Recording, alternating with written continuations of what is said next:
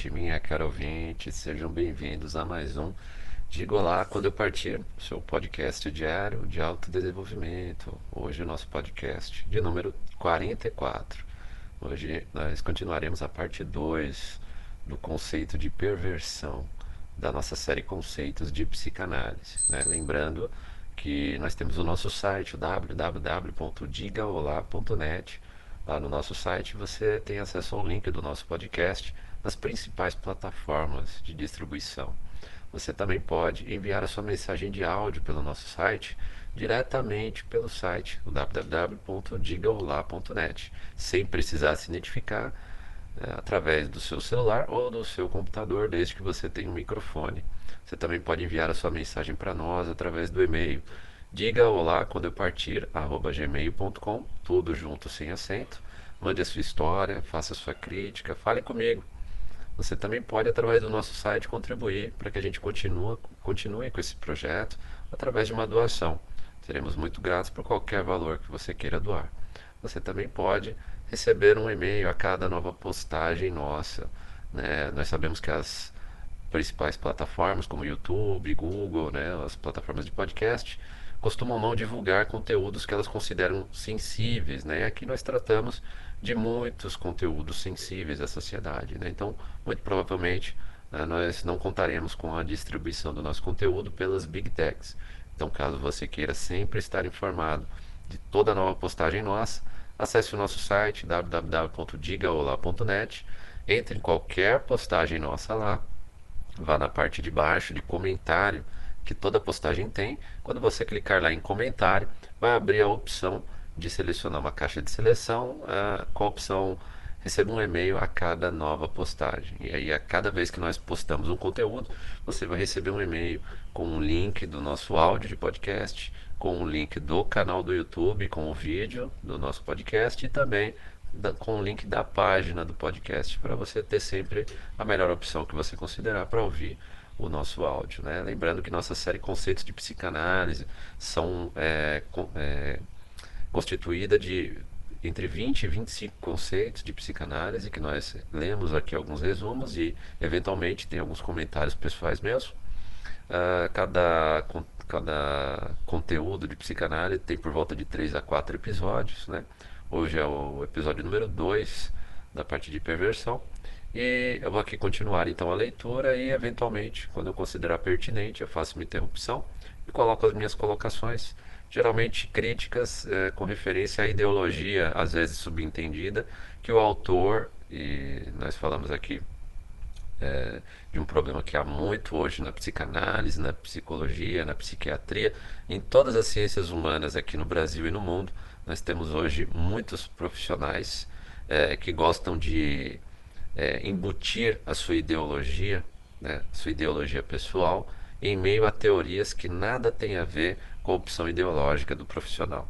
Então, nós podemos perceber isso, nós já temos cinco ou seis conteúdos, já é, cinco ou seis itens né, de, de psicanálise, termos de psicanálise que nós já analisamos, e podemos ver que em alguns itens, como por exemplo a histeria e a perversão, nós temos às vezes é, atuação muito forte de autoras feministas, né?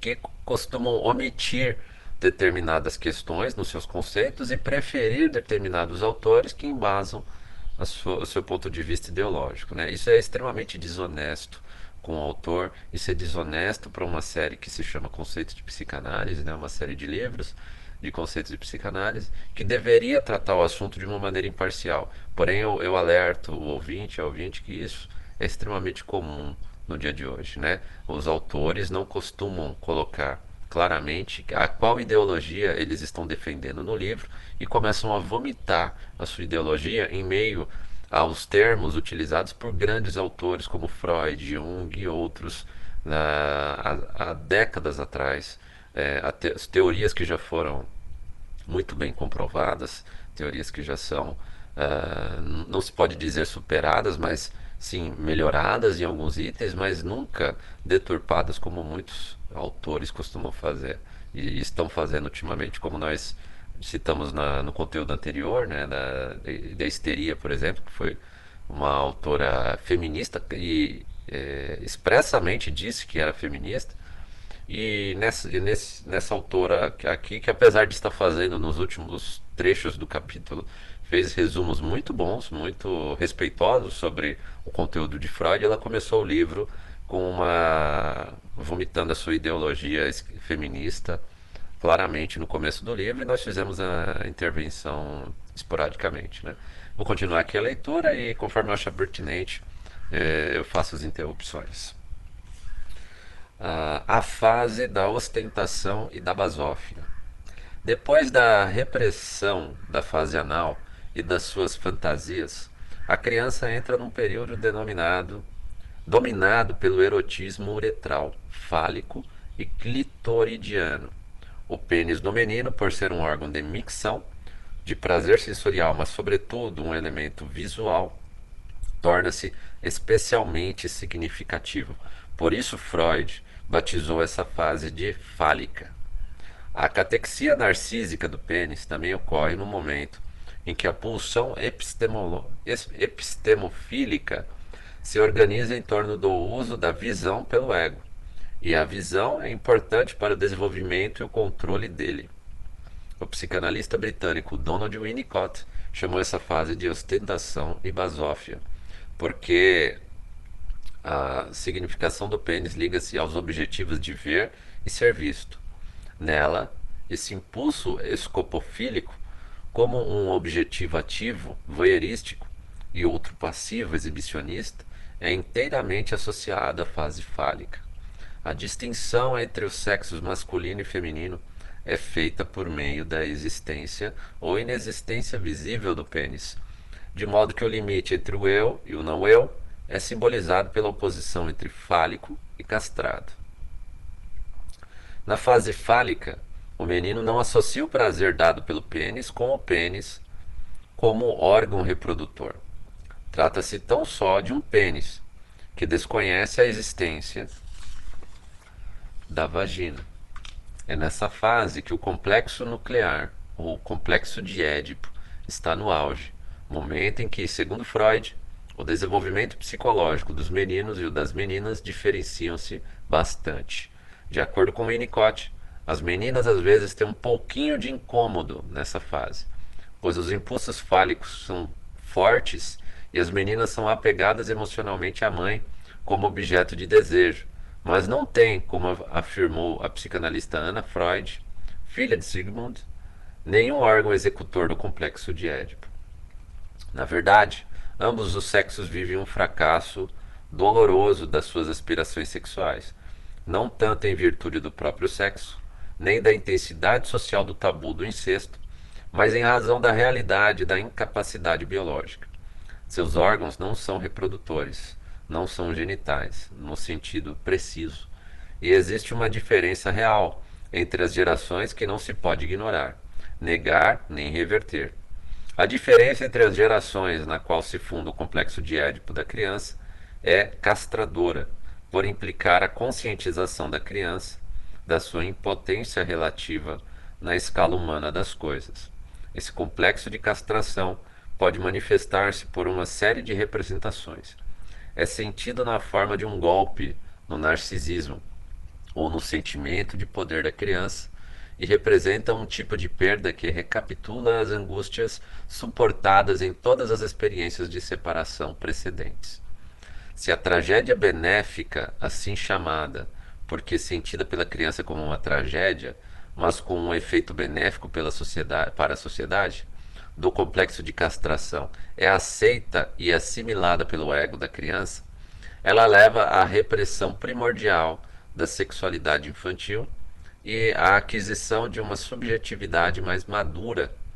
O menino reprime a sua aspiração edipiana de que a mãe seja o seu parceiro sexual e forma uma identificação com o pai como modelo de objetivo adulto. Ao fazê-lo, ele interioriza o malogro do complexo de Édipo como proibição, que constitui a base da aceitação do fato social das leis, das regras e das relações de troca. É nesse sentido, é nesse período que a criança aprende as normas sociais e também as normas da língua, do diálogo, da razão e do adiamento da satisfação, e a experiência desnorteante de topar com esse mundo de regras, trocas, reciprocidade e selvageria domesticada fica evidente no fascínio dos meninos pelo jogo Pokémon e suas regras igualmente desnorteantes. As energias dos impulsos libidinais que impeliram a criança através do curso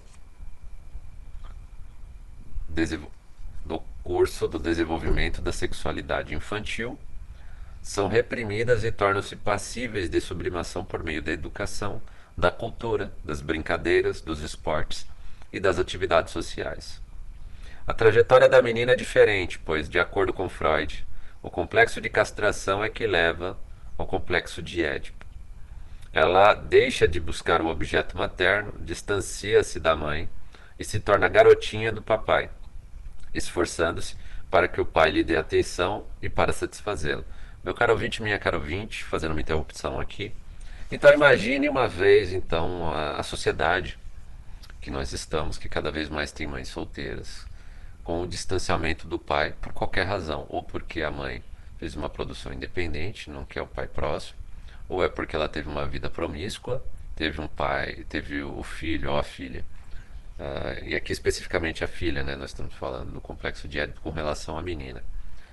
Teve um filho com qualquer pessoa, o, pai é ausente, também por má escolha da mãe né? Claro que ela não foi forçada a, se, se, relacionar com, com o pai da criança.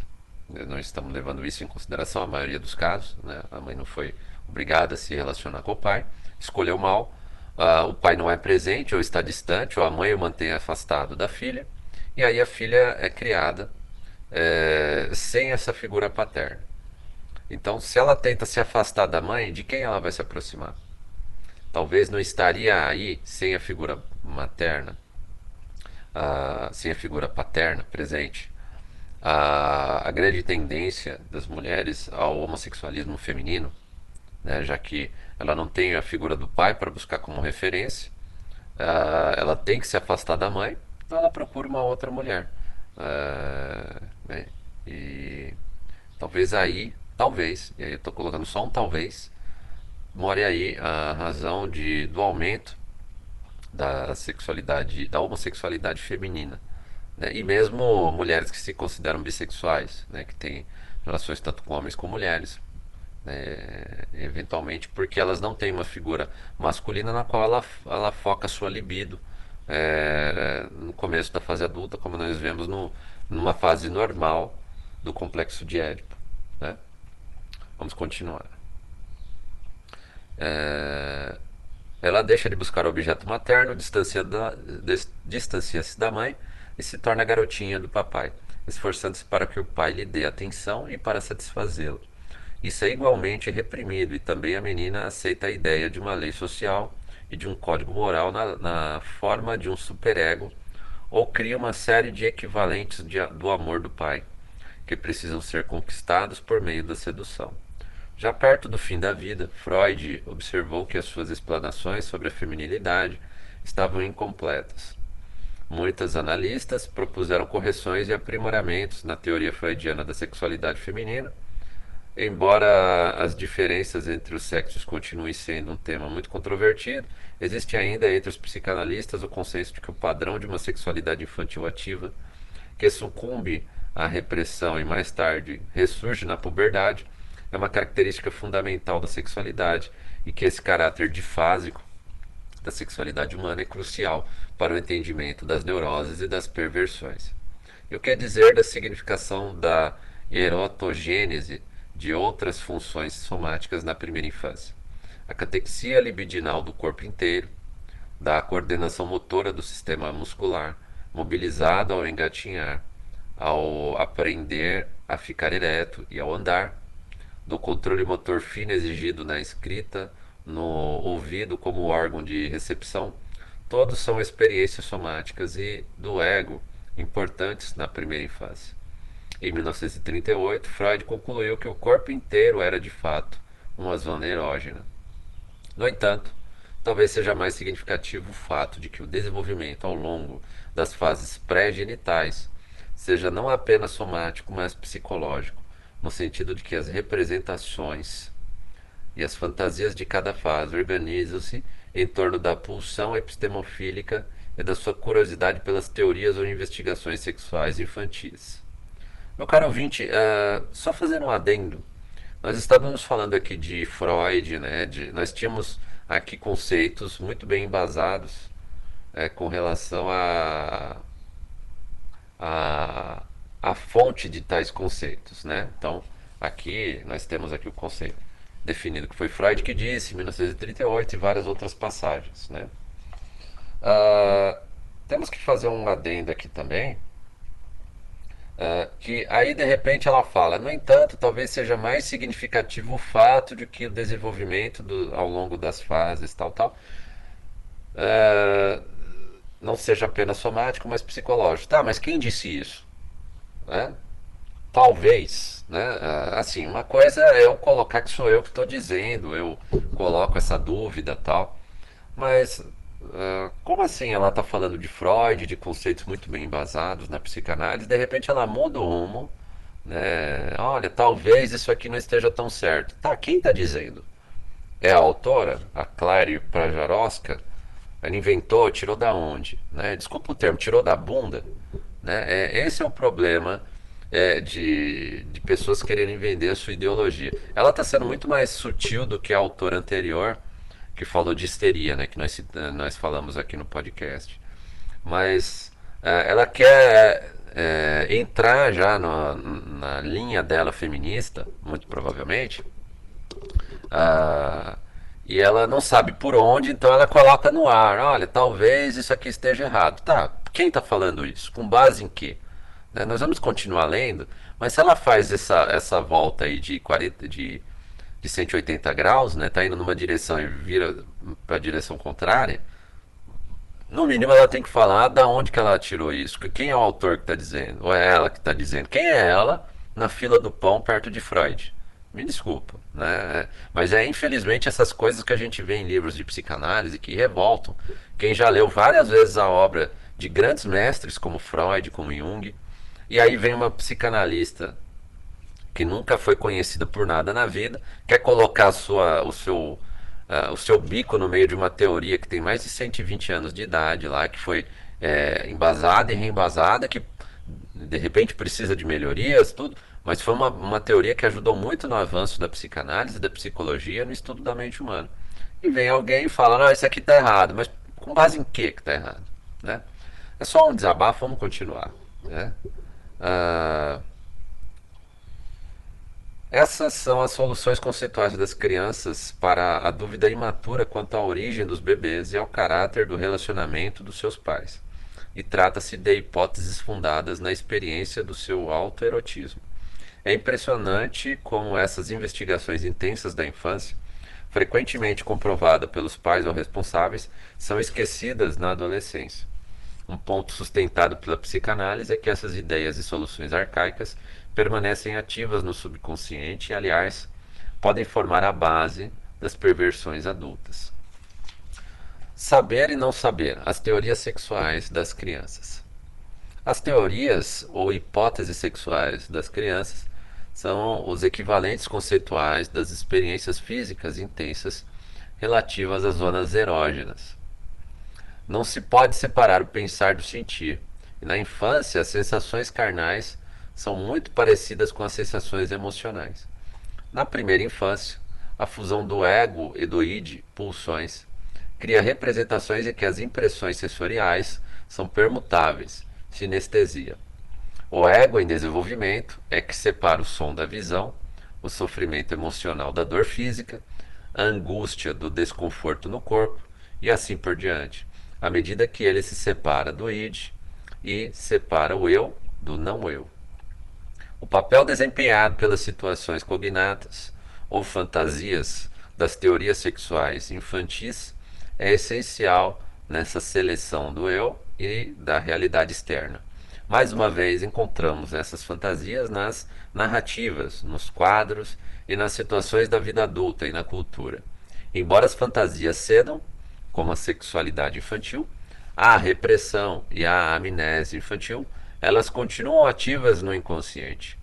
O ensaio de Ernest Jones sobre as pinturas da Anunciação renascentista exemplifica uma das teorias sexuais vigentes da fase anal, a concepção através do ouvido por um pum, o que soa como um absurdo diante, gritante para a mente adulta.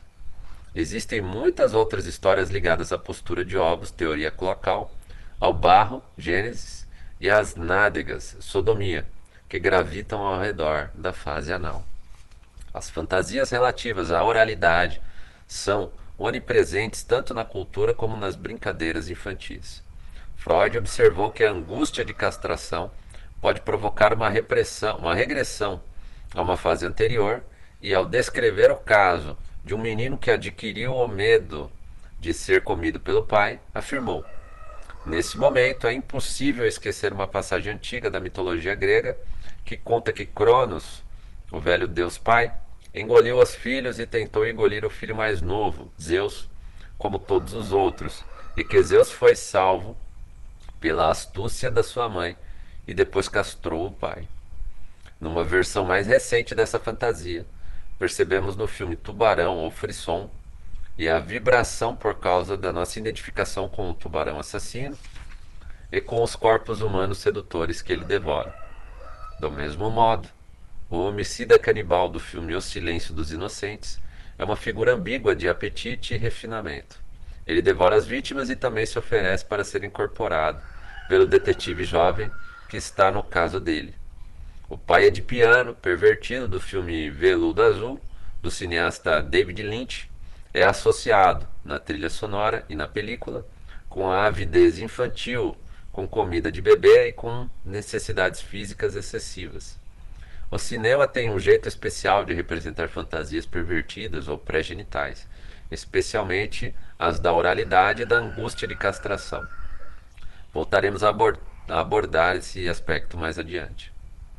A exposição do psicanalista anglo-paquistanês Massoud Khan sobre as fantasias orais existentes na perversão faz menção à teoria de Sandor Ferenczi em Confusão de Línguas entre o Adulto e Criança, de 1919, na qual ele revela a diferença entre a sexualidade infantil, que fala a língua da ternura, e a genitalidade adulta, que fala a língua da paixão.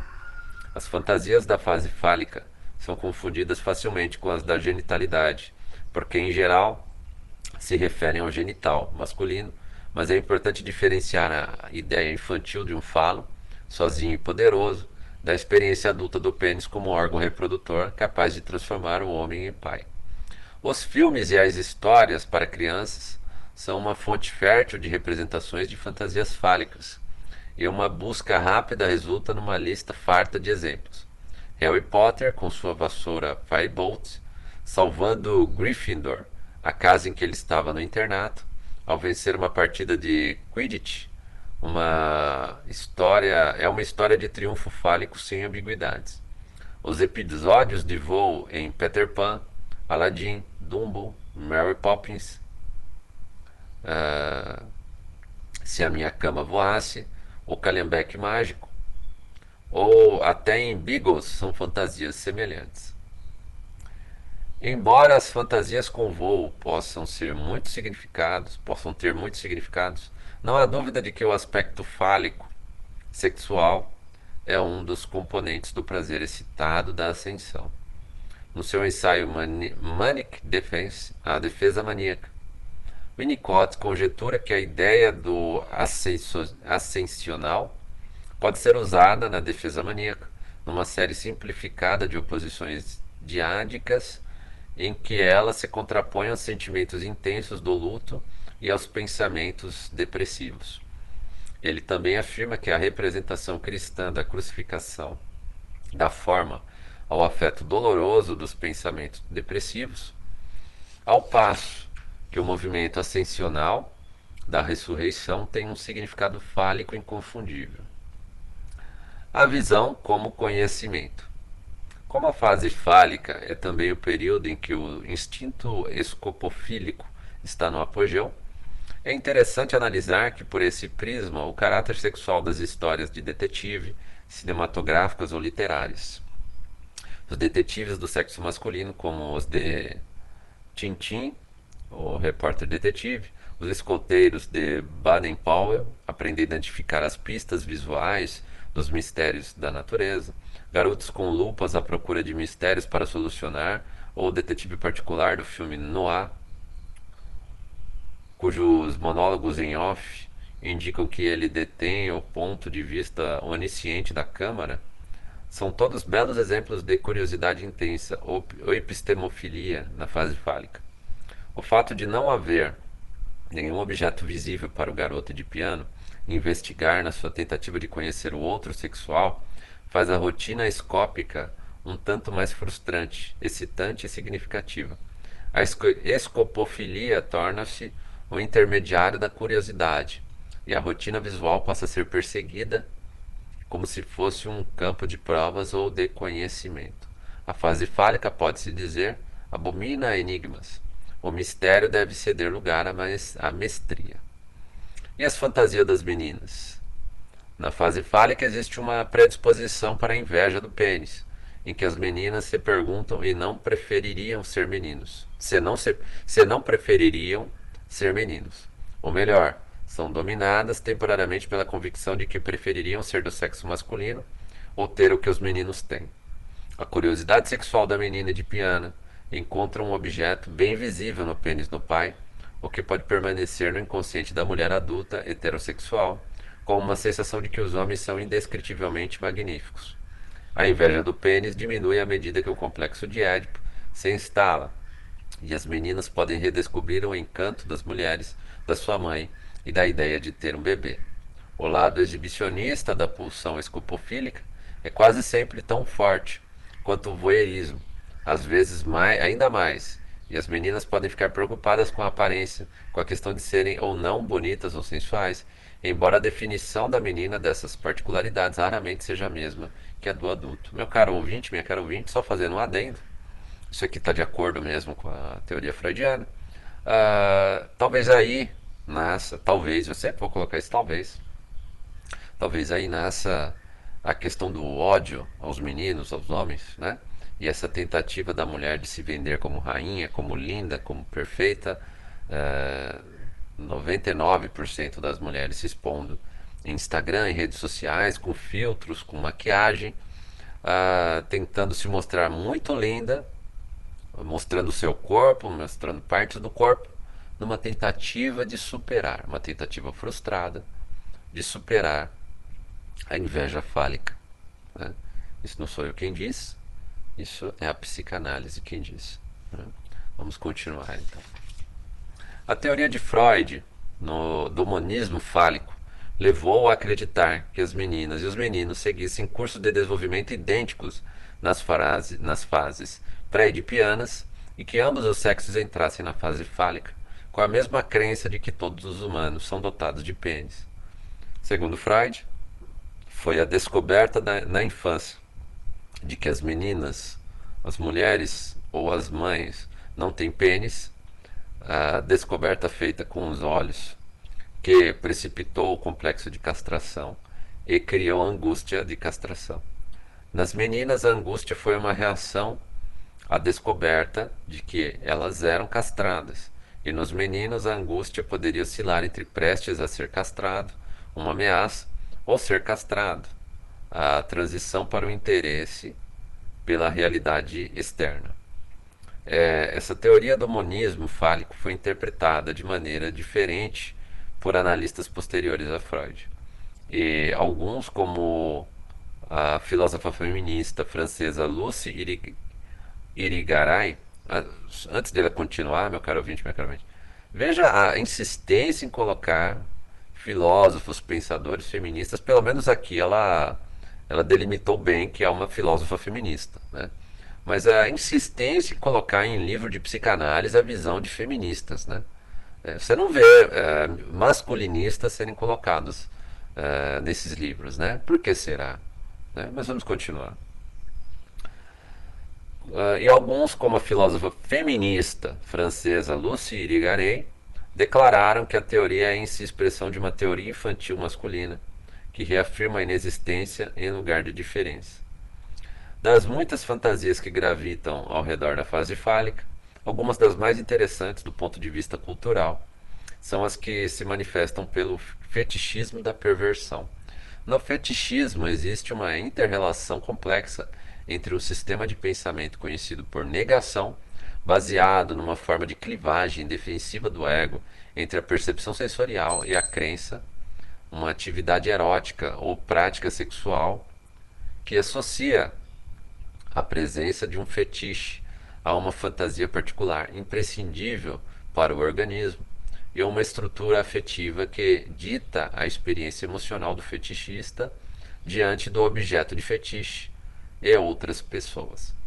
Existem muitos textos psicanalíticos sobre a análise e o tratamento do fetichismo, embora em geral se acredite que o fetichismo, sendo uma solução imaginária para a dificuldade humana universal, raramente seja visto pelos fetichistas como um problema. Seus exemplos de Freud da preferência sexual fetichista acarretavam uma explanação sobre os homens que cortavam o cabelo de mulheres e os homens que consideravam certos tipos de nariz lustroso indispensáveis para excitação sexual. Hoje temos sex shops nas ruas chiques, vestuário de bondage na moda convencional e fetichismo como ingrediente indispensável de fim de noite na TV. O indivíduo fetichista costuma recorrer ao tratamento analítico por algum outro problema do momento e se descobre o fetichismo no decorrer da terapia. Além de considerar o fetichismo nos seus ensaios sobre a sexualidade como uma forma de perversão, Freud voltou ao tema em 1927 num ensaio curto intitulado Fetichismo em 1938, no artigo inacabado A Divisão do Ego no Processo de Defesa, publicado póstumamente. No ensaio de 1927, Freud enfatiza o papel da negação, mostrando que a escolha do objeto de fetiche é comumente ditada por alguma percepção sensorial anterior à visão dos genitais femininos, que motivaram o pavor da castração. O fetichista nega essa percepção dos genitais femininos. Agarra, para usar a metáfora de Freud, outra parte do corpo e atribui a ela o papel do pênis. Em geral, é algo que ele de fato viu no momento em que viu os genitais femininos ou algo que sirva convenientemente de substituto do pênis, afirma Freud, e assinala que o fetiche indica a intenção do sujeito de destruir a evidência que possibilitaria a castração. O irônico é que o fetiche simboliza a união genital, que ele próprio também tenta negar. Meu caro ouvinte, minha cara ouvinte, vou dar um exemplo aqui. Por exemplo, aqueles homens que são apegados a pés femininos. Né? Ah, muito provavelmente, segundo essa teoria, se for feita uma análise é, de, de, do comportamento dele ao longo da infância, né, de como foi o desenvolvimento do seu complexo de piano, seu complexo de castração, iremos encontrar alguma situação em que houve um medo de, de castração por ele ver o, o, os órgãos genitais femininos, né? ou de uma irmã, ou da mãe, ou mesmo numa imagem da TV, e com medo de ser castrado por estar traindo né, a, a figura paterna, em tese, né? é, ele abaixa a cabeça e vê os pés e foca nos pés como objeto de desejo e não objeto genital feminino. Seria mais ou menos essa teoria do fetiche, né, da criação do fetiche, com, claro, várias variações a todo tipo de fetiche e perversão. Concordo com Freud que fetiche é um tipo de perversão, porque é, acaba deturpando a sexualidade em si. Eu entendo como perversão que a a, a psicanálise entende que é todo tipo de modificação da relação sexual em si, né, que acaba fazendo a pessoa gastar mais energia em, em situações que de forma natural não fazem sentido. E é claro que esse foco, por exemplo, nos pés femininos é, é um tipo de perversão, como temos outros hoje. Por exemplo, em OnlyFans, uh, mulheres vendendo amostras de xixi, vendendo calcinha usada, vendendo pum, né, vendendo to, todo tipo de, de fetiche masculino e o homem é, com a sua perversão, é, comprando e pagando esse tipo de material e enriquecendo pessoas que se aproveitam dessa sua perversão. Então nós temos de um lado mulheres aproveitadoras que para ganhar dinheiro vem, é, se submetem a todo tipo de, de perversão, seja vendendo imagens, fotos do pé, é, calcinha usada, né, objetos é, do corpo com suor e outros tipos de perversão.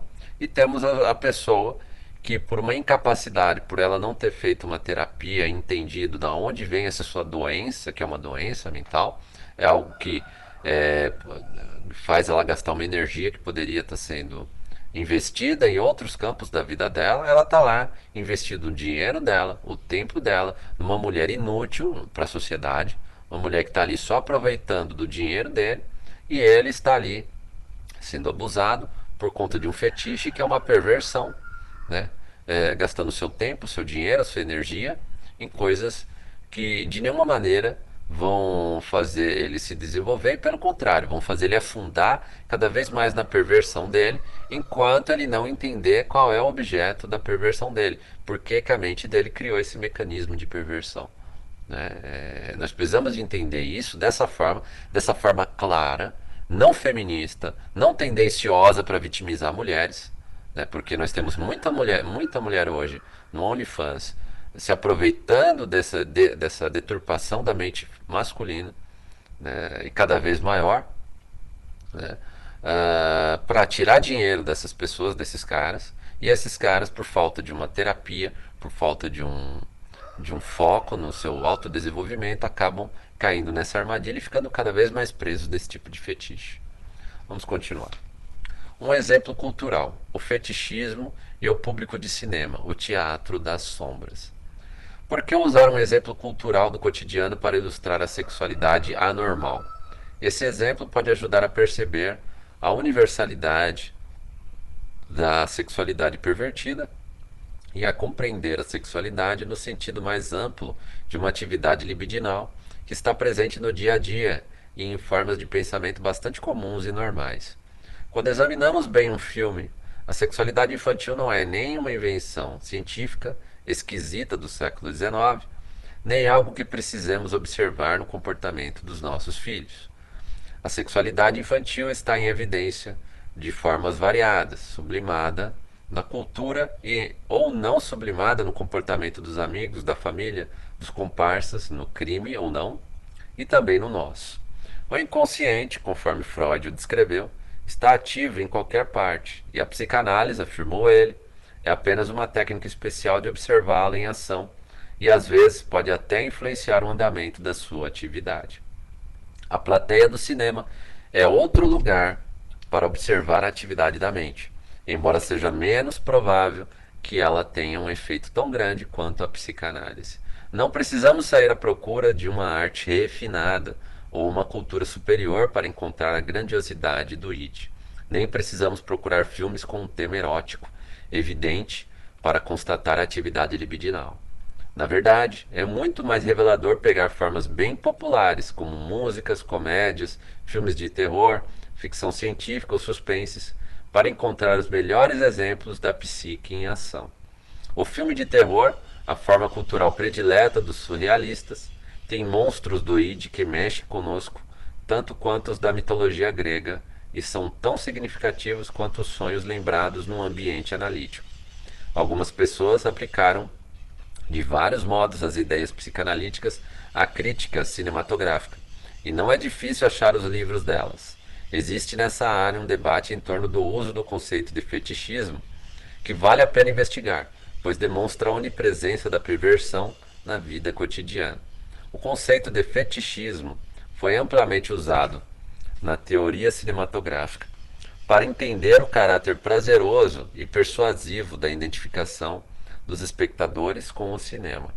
Christian Metz, estruturalista francês que criou a teoria moderna do cinema, trocou a semiótica pela psicanálise e se inspirou muito nos psicanalistas franceses Octavon Manon e Jacques Lacan. Ele apresentou uma teoria analítica do cinema no seu livro O Significante Imaginário, Psicanálise e Cinema. Metz notou que não se encontrava um uso apropriado da teoria psicanalítica na análise dos autores de cinema, diretores, produtores, cinematografistas, cinegrafistas, nem na análise dos personagens de ficção, nem mesmo nas histórias contadas pelo cinema, as narrativas ou os roteiros, mas essa teoria ajudaria a entender os mecanismos de identificação que ligam o espectador ao espetáculo, a interação das identificações primárias e, as, e secundárias no aparelho psíquico e no aparato cinematográfico. Depois de uma descrição do conceito de Freud da construção onírica e de uma comparação entre o sonho e o cinema, Metz volta-se para a metapsicologia para entender o fetichismo e a negação. E escreve: Desde o famoso artigo de Freud, que apresentou o problema, a psicanálise tem ligado ultimamente, intimamente o fetiche e o fetichismo à castração e ao medo que ela inspira. A castração para Freud é, até com mais clareza para Lacan, é acima de tudo a castração da mãe. E é por isso que as figuras principais que ela inspira são em certa medida comuns para crianças de ambos os sexos. A criança que vê o corpo da mãe é compelida pela percepção, pela evidência dos sentidos, a aceitar que existem seres humanos sem pênis. Mas por muito tempo, em algum lugar dela, para sempre, a criança não interpreta essa observação inevitável como uma diferença anatômica entre os sexos, pênis barra vagina. Ela acredita que todos os seres humanos têm pênis e, portanto, entende o que ela viu como resultado de uma mutilação, o que redobra o seu medo de ser submetida a um, a um destino parecido, ou então, no caso da garotinha depois de certa idade, o medo de já ter sido submetida a ela. Por outro lado, exatamente esse terror é projetado para o espetáculo do corpo da mãe instiga a interpretação de uma ausência no local em que a anatomia vê uma diferença. A situação da castração, em linhas gerais, não é diferente se alguém a entender, como Lacan, como um drama essencialmente simbólico, em que a castração assume, numa metáfora definitiva, todas as perdas, tanto reais quanto imaginárias, que a criança já sofrera. O trauma do parto, o seio materno, os excrementos, etc. Ou se, ao contrário, alguém tiver a propensão, como Freud, de interpretar aquela situação um pouco mais literalmente.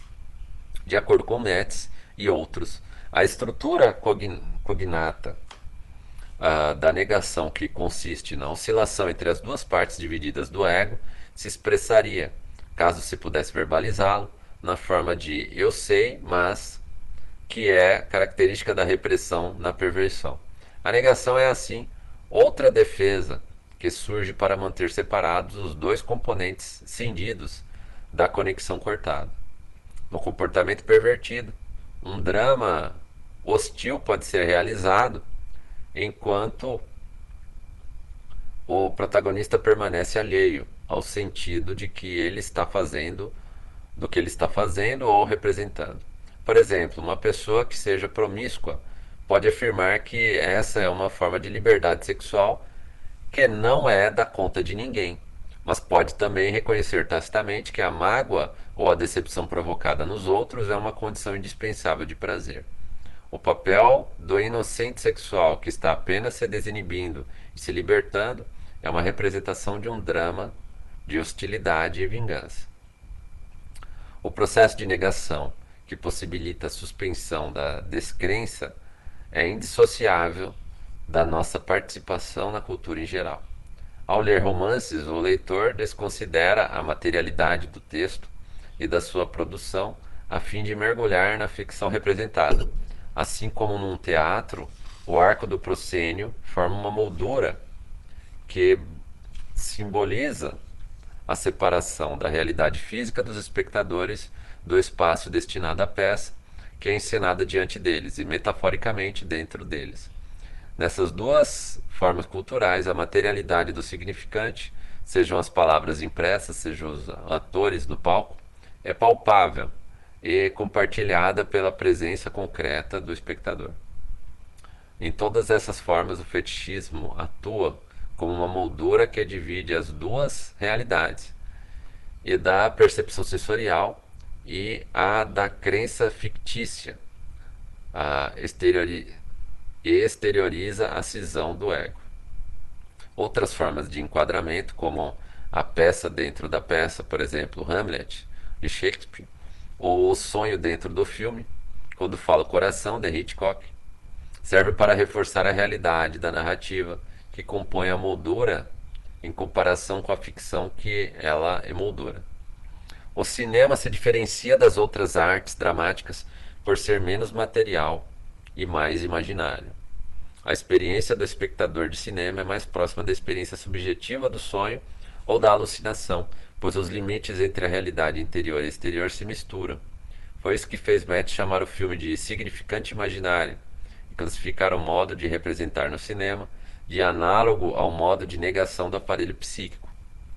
Quando vamos ao cinema, adotamos dois tipos de olhar, que podem ser chamados de identificação primária e secundária. A identificação primária diz respeito ao puro prazer de olhar para uma tela de brilho intenso, ao mesmo tempo que, como uma, como uma regressão, se está aninhando no escuro, num ambiente aconchegante e num assento macio. Isso faz brotar a pulsão escopofílica com o seu objeto inconsciente do corpo da mãe e o seu potencial de plenitude imaginária. A tela é um seio, que se oferece à contemplação de uma plateia transformada em bisbilhoteira, mantendo a excitação com o próprio ato de olhar. A identificação secundária compreende a identificação feita pelo ego de partes suas com os personagens retratados na história. Ela abrange não só os heróis da história, como seria de esperar, mas também os vilões, e se efetiva pelo modo como a narrativa se constrói conven convencionalmente, como uma gama variada de ângulos de câmera, cada qual atribuindo ao ponto de vista de uma personagem ou de outra. Existem inúmeras identificações secundárias que podem ser inconscientes, mas são representadas de acordo com a forma humana e consideradas narcísicas. As feministas, meu caro ouvinte, minha cara ouvinte, mais uma vez as feministas, né? As feministas, seguindo Laura Mulvey, desvendaram o modo, ó, desvendaram, as feministas desvendaram, por que será que, já tiro crédito, né, já li isso, né, mas tudo bem. Os psicanalistas analisaram, mas as feministas desvendaram. Vamos lá. As feministas, segundo Laura Mulvey, desvendaram o modo como o cinema patriarcal patriarcal do realismo clássico de Hollywood reproduz a oposição entre o ativo masculino voyeurístico sádico e o passivo feminino exibicionista masoquista. Meu caro ouvinte, minha cara ouvinte, será que eles não entendem que isso é uma representação da sociedade? Se eles querem mudar o cinema, eles têm que mudar a sociedade? Né? Uh, e assim, essa tentativa do movimento woke hoje em Hollywood tentando lacrar em filme atrás de filme, né? Nós vemos na Marvel, nós vemos todo tipo de filme de herói, todo tipo de filme, tentativa de lacração, de molhar a mulher no papel ativo e o homem no papel passivo sendo humilhado. É uma tentativa inócua de mudar a sociedade através de filmes. Se você não mudar o filme é através da sociedade. Mas eles querem tentar isso, eles acham que estão conseguindo mudar culturalmente, eles vão mudar a sociedade e não veem que a cultura é um reflexo da sociedade né? Mas uh, vamos considerar né, a, tentativa deles como algo válido, né? Quem sabe eles aprendem a ter um pouco mais é, de humildade e entender realmente que a teoria de Freud é, e toda a teoria e mesmo o cinema não foi feito só para coagir mulheres. O cinema é um reflexo da sociedade. Por mais que eles agora tentem, é, estão tentando tomar conta do cinema hollywoodiano, né, através do movimento woke, tentar lacrar em filme atrás de filme. Né? Uh, o desenrolar da narrativa depende do objetivo ativo do impulso sádico de fazer algo acontecer, de controlar e de encenar, e também do olhar estático, oscilante, fetichista, que suspende a ação e apresenta um mero espetáculo. A proporção dos dois tipos de identificação varia conforme o código de cada gênero. Notamos isso nos musicais, por exemplo, quando os diálogos são interrompidos de repente por uma canção ou um número curto de dança e são retomados em seguida. Mulvey desce aos detalhes, especialmente quando mostra como a representação cinematográfica das mulheres na narrativa clássica depende da noção de mulher como significante de castração. A mulher, observa a autora, é transformada em fetiche dotada dos atributos fálicos inexistentes, que a tornam a imagem de confiança em vez da imagem da ansiedade, ou seja, lida, linda e não assustadora, ou é punida simbolicamente por não tê-los, isso é, subjugada na narrativa, o que resulta na preservação de um mundo fictício em que a necessidade do voyeur de dominar é contida pela lógica infantil da fase fálica. O bisbilhoteiro que olha pela janela imagina que a pessoa que está tirando a roupa o faz para ele e se encontra magicamente sob o seu controle. O cinema possibilita isso a todos. Eu acho que isso aqui, meu caro ouvinte, minha caro ouvinte, essa tentativa de colocar a mulher como subjugada, como objeto de controle, né? ou seja, ou ela é linda ou ela é punida simbolicamente no filme. É, a pessoa vai no cinema para ver uma heroína né? ou uma uma vilã, assim como homens. Um, um herói é um vilão. É, é, é, disso que são feitos os filmes, basicamente. Heróis e vilões. Há dramas também, né? E mesmo num drama, outros tipos de filme, sempre tem aquele que são os vilões, aqueles que são os heróis. É uma tendência na pessoa. Mas não, se colocar a mulher como vilã, é porque ela está sendo subjugada na narrativa. Se colocar ela como uma heroína, é porque ela é bonita é, é porque ela não é assustadora por ser linda, então é, ela tem uma imagem de confiança porque ela tem atributos fálicos. Né? Uh, aliás, ela tem atributos fálicos é, inexistentes, ou seja, ela não é uma ameaça para o homem, então ela é linda. Né? Uh, é uma forma de ver totalmente doentia, mas é a forma que as feministas veem uh, o cinema e tudo, né? Tudo para elas se existe uma mulher bonita, é porque a mulher se submete ao masculino, porque ela não quer se, é, se apresentar como uma ameaça para os homens, então ela é linda por conta disso e ela vai ser aceita pelos homens por não se apresentar como uma ameaça. Se a mulher é feia, horrorosa, se apresenta como uma ameaça, se ela é agressiva, se ela tem um comportamento extremamente desconfortável, é porque ela é uma. É, que é típico das feministas, né? Principalmente das, é, daquelas que gostam de, de participar de movimentos, né? A, se, ela, se a mulher desagrada né, a sociedade de uma maneira em geral, os homens, a todos, né? É, tendo às vezes até um, uma, uma aparência repulsiva, não, não se depilando, não tomando banho, né? Uma aparência repulsiva, seja para homem ou para mulher. Mas quando uma feminista faz isso, ela acredita que ela está se contrapondo ao controle da sociedade patriarcal machista e que ela está ganhando a guerra. Ela acredita nisso. Então, paciência. Se esse tipo de pessoa não quer procurar um tratamento psicológico, paciência. Nós só temos aqui que colocar claro que esse é um tipo de doença mental. Né? Esse tipo de visão que é colocado aqui no livro, né, pela Claire Pajanowska, é uma visão feminista típica e doentia, né, uma, que não contribui em nada para a sublimação, do, seja de homem ou de mulher, seja para o é, para o autodesenvolvimento, seja de homem ou de mulher, é só um tipo de comportamento para chamar atenção, para a pessoa acreditar em algo que na realidade não está tendo efetividade nenhuma na sociedade, mas ela quer aparecer, ela quer atenção, ela, ela quer acreditar que ela está lutando contra algo. Então, ao menos que ela não faça mal para ninguém, infelizmente muitas delas fazem. Uh, o feminismo chegou ao nível de fazer leis como nós temos hoje no, no Brasil é, leis extremamente misândricas. Ah, se não fosse isso, era só considerar o que elas estavam pensando como uma mente doentia que leva sua vida, mas infelizmente não é só isso. Né? Vamos continuar. O espectador fetichista está ciente ao mesmo tempo do poder de ficção e da técnica, do estilo do filme, da cinematografia, da cenografia, da iluminação, do uso do som, da montagem, da inter... intertextualidade, pois o seu prazer se aloja no espaço entre as duas. Embora esse prazer seja característico do cinéfilo, do conhecedor ou do crítico de cinema, também é das pessoas simples que gostam de ir ao cinema porque vão com o propósito de ser arrebatadas pelo filme e também para apreciar a técnica, os efeitos especiais, etc., que produz esse resultado. E, desde que ambas as experiências coexistam, elas classificam o filme de bom e bem feito. O fetichismo também se manifesta no cinema por meio do enquadramento.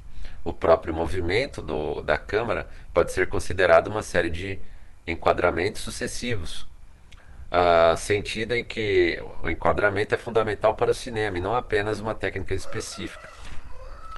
Metz diz: o cinema de tema erótico tira proveito propositalmente dos cantos do quadro e das revelações paulatinas, se necessário incompletas, feitas pela câmera à medida que se movimenta, o que não é acidental.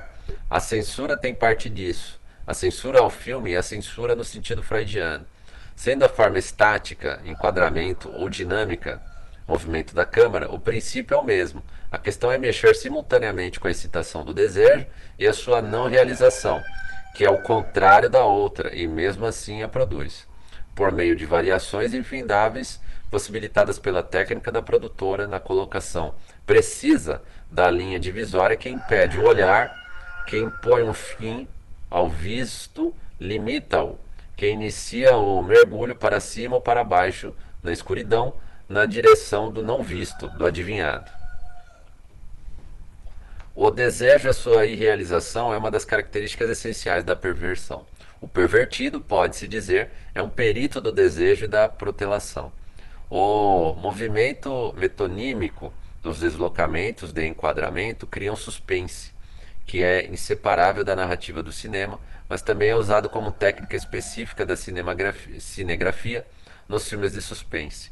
O jogo de revelação parcial e contenção, ou protelação, é análogo à estrutura metonímica do próprio desejo e assim é sexual, mesmo que o conteúdo dessas sequências não seja erótico. A única diferença é a pressão ou quantum de libido sublimado e não sublimado. Metz afirma. O modo como o cinema, com enquadramentos irrequietos, irrequietos com olhar e irrequietos com uma carícia, encontra um meio de revelar o espaço, tem alguma relação com uma espécie de despir-se permanentemente. Um striptease genérico, um striptease menos direto, mas mais perfeito, uma vez que ele permite voltar a vestir o espaço, retirar de vista o que já se mostrou, reaver, assim como reter, como a criança no momento do nascimento do fetiche, a criança que já viu, mas cujo olhar bate em rápida retirada. Um striptease pontilhado de flashbacks, sequências invertidas que dão então um novo ímpeto ao movimento para frente. Meu caro ouvinte, minha caro ouvinte, chegamos a uma hora aqui de podcast. Eu achei interessante esse final, apesar das recaídas feministas né, da autora. É, é, inacreditável. Pelo menos ela foi honesta em dizer autores, filósofos feministas, né? você vê que há sempre uma preferência por autores e filósofos franceses, né? apesar da autora ter escrito o livro na Grã-Bretanha. Sempre há uma busca feminista por autores, por filósofos, por psicanalistas franceses. Né? Não é à toa. Mas, apesar de termos escolas psicanalíticas maravilhosas, como por exemplo na Argentina, a segunda, a, a que é considerada a segunda melhor escola psicanalítica do mundo é a Argentina. Né? Mas a gente sabe que há sempre uma tendência a buscar autores que reafirmam aquilo que a autora feminista quer reservar. Mas, no entanto, é muito interessante essa questão, mesmo fazendo essas considerações, né? Ah, essa parte que ela citou no final, né, do, através de outro autor, é, que o cinema tenta não mostrar tudo, né, que o pervertido, na verdade, ele não quer concluir o ato. Ele quer ficar nessa protelação de vou concluir o ato, não concluo, né? É, é por isso que os filmes, por exemplo, eróticos, é, aqueles que mostram tudo diretamente, rapidamente, acabam é, é, perdendo a sua graça, o pervertido. Né? O pervertido que é toda aquela insinuação, quer mostrar em partes, quer imaginar o que não é visto. Né? Isso faz parte da perversão, faz parte do cinema e não só da perversão sexual, todo tipo de perversão. Todo, todo pervertido ele fica relutante para concluir o ato porque ele quer que aquele sentimento perdure. Né? Esse voyeurismo de controlar a, a situação do objeto da perversão é no sentido de fazer ela se prolongar o, o máximo de tempo possível. Né? Uh, amanhã nós continuamos então esse o tópico 3. Eu acho que seremos só mais um tópico, espero, né? Se eu tiver que fazer mais intervenções, talvez sejam quatro. É, mas acho que já ficou claro, pelo menos essa autora, ao contrário da, da autora de Histeria, que era uma feminista escrachada e, e, e realmente ela extrapolou o limite do, da falta de coerência no texto dela. Mas nesse texto de perversão, pelo menos, ela consegue deixar claro a, as lacrações dela, a gente consegue identificar muito claramente, até porque ela coloca autor feminista, filósofo feminista, uh, já dá para identificar. Né? Já deu para identificar no começo do livro que ela ia seguir uma linha feminista, mas no geral ela está conseguindo colocar os conceitos freudianos típicos na sua essência sem tanta lacração, né? Tá dando pra gente aproveitar bem. Meu caro ouvinte, minha caro ouvinte, muito obrigado por mais esse dia, né? Por esse trabalho que nós estamos fazendo aqui. Eu espero que você é, acesse lá o nosso site, www.digaolá.net. Lá você tem o link do nosso podcast nas principais plataformas de podcast. Lá no nosso site você também pode enviar sua mensagem de áudio diretamente pelo site, sem precisar te identificar, seja através do seu celular ou pelo seu computador, sem, desde que você tenha um microfone. Você também pode fazer uma contribuição lá no nosso site de qualquer valor através do link de doação. Seremos eternamente gratos para a gente poder continuar aqui com esse projeto. É, você também pode, caso queira, lá no nosso site, tem um. Se você entrar em qualquer postagem nossa, vai ter lá no campo de comentários. Quando você clica para fazer um comentário, há uma caixa de opção em que você seleciona e clica que quer receber uma, uma mensagem de e-mail a cada nova postagem nossa. Você cadastrando lá nesse, nessa caixinha de seleção, você vai receber um, um e-mail nosso a cada nova postagem nossa. Um e-mail com um link do YouTube, um link do áudio em podcast e um link da nossa página para você ter acesso ao nosso conteúdo no mesmo momento em que ele é publicado. Né? Isso é importante porque as plataformas Big Techs, né, de, o YouTube, uh, o Google, né, eles costumam não divulgar conteúdos sensíveis. no nosso site, o nosso podcast é formado por conteúdos sensíveis, né? E por fim, temos o nosso e-mail, digo lá quando eu partir, arroba gmail.com. É, mande sua mensagem, faça sua crítica, fale comigo. Fica aguardando aqui a sua mensagem. Desde já, muito obrigado e até o próximo podcast.